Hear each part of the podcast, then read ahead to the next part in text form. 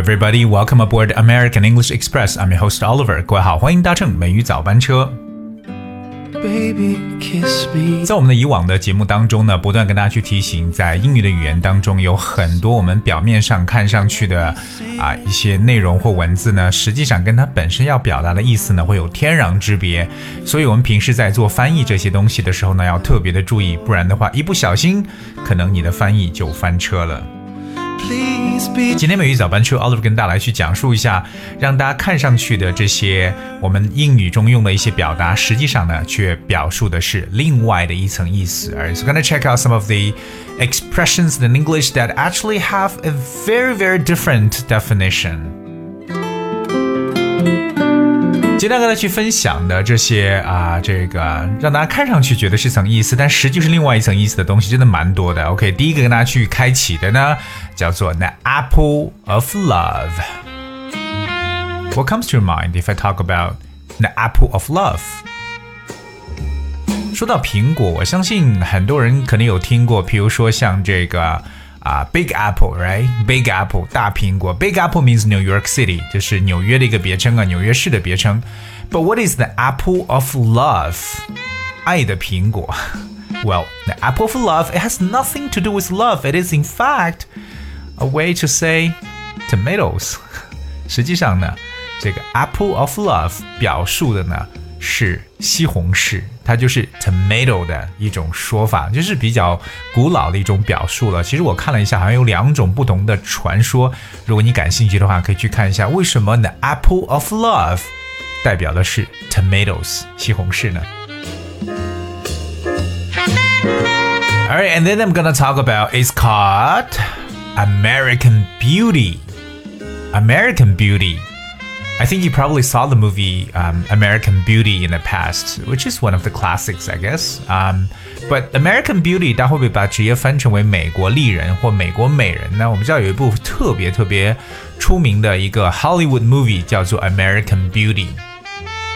当然，我们不能 觉得 American Beauty 就是一部电影的名字。In fact, American Beauty is the name of a flower，它是一种啊这个花的这么一种描述啊，其实也被称为这个啊美国丽人，它是一种玫瑰了。OK，it、is a kind of rose。OK，a kind of rose，也就是我们所说的一种。 啊，玫瑰的名字叫做 American Beauty，我们也叫做月月红，这是美国产的这种四季开花的这种红蔷薇。说到这里，还有一个叫 China Rose，right？中国玫瑰 China Rose，China Rose 理解为这个月季会比较的好一点。OK，我们把这两个都合到一块儿。比如说，Mary likes China Rose very much，while Helen enjoys American Beauty。就表示说呢，Mary 非常喜欢月季，而 Helen 呢却喜欢红蔷薇，所以这个红蔷薇用用作 American Beauty 美国美人来去说，就觉得很形象。Alright, coming up, the next one is bring down the house. Bring down the house. 字面上意思，bring down the house，难道是把这个房子给推倒吗？Bring down the house，实际上这是一个特别棒的短语。Bring down the house，它的意思呢是博得全场的喝彩。可能一个人的表演呢特别特别的成功，大家都为之而鼓掌，那叫做 bring down the house。比如说呢，Sarah 是一个非常有音乐才能的一个女生，然后她的表演呢总能赢得满堂喝彩。So we can go like Sarah is a musical genius. Her performance always bring uh bring down the house or bring the house down 都可以。Bring the house down or bring down the house 不是推倒房子，而表示为博得全场的喝彩声。有一些呢是比较简单的，大家平时学习的，比如说我要是说 black tea，你绝对不会把它翻成为黑茶，对不对？Because black tea 表示红茶的意思。OK，we、okay, also have black coffee。black coffee 黑咖啡，我们还有 black chocolate，对不对？黑巧克力。So these are not exactly to do with the color black，它们只是一种不同的表述。Black tea 是红茶。Black coffee 就是 without sugar and milk, right? So a cup of black tea or black coffee contains no calories. 实际上，一杯红茶或黑咖啡呢，它是不含任何的卡路里的。所以 black tea 不要理解错，这就是我们所说的红茶。那我们说红糖怎么讲呢？这个红糖呢，用另外一个颜色叫 brown brown sugar，哎，就棕色的糖 brown sugar 来描述。说到 black，其实还有蛮多的一些让大家误解的一些表述，比如说 black art。black art，不要觉得 black art 表示黑色的艺术啊。Black art means black magic，哎，跟 black magic 是一样的。我们知道 magic 表示魔术，so what is black art? Black art is a type of magic which is believed to use the power of the devil in order to do evil things。哦，原来这个 black magic 或 black art 代表的是一些魔法或者妖术。一些巫术，总之呢，可能使用这些能力呢来去做一些不好的一些事情，我们叫做 black art or black magic。Alright, next we're gonna share is called a black stranger. Alright, black stranger. Black stranger 是完全的陌生人啊，不要理解为是这个啊黑人呢，陌生的黑人跟黑人没关系啊。If you see someone is a black stranger, that basically means a complete stranger，完全陌生人的意思。Black stranger。下面这个词以前的节目有提过，叫 busboy，哎，busboy，b u s b o y，but busboy has nothing to do with bus。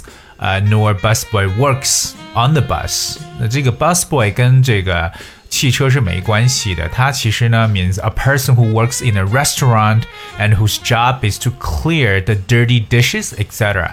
这个词 busboy 实际上呢就是餐厅的勤杂工，呃，主要是负责收餐具啊、抹桌子等等，就是叫 busboy。The next one is quite interesting. It's called busybody. Do you have a busybody? What's a busybody? 忙碌的身体。Well，其实 busybody 不不是忙碌的身体。Busybody means a person who is too interested in what other people are doing，可以表示一个爱管闲事的人。Someone's nosy, someone's officious, and that's we usually say is a busybody。而这个单词 busybody 不是忙碌的身体，表示爱管闲事。 比如说呢，他老是爱管别人的闲事。He is an interfering old busybody. So try not to be a busybody. Try not to poke into other people's business. Alright, the next one is called blind date. 这个大家都听过吧？盲目的约会吗？No.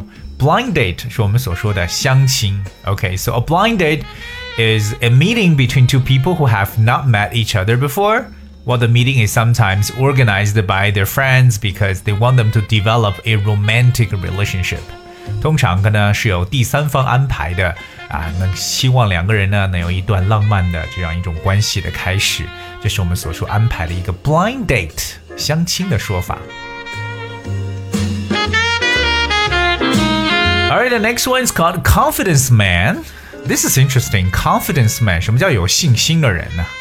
其实 confidence man 并跟信心没什么关系啊。Confidence man is a man who persuades people to give him their money or property by lying to them。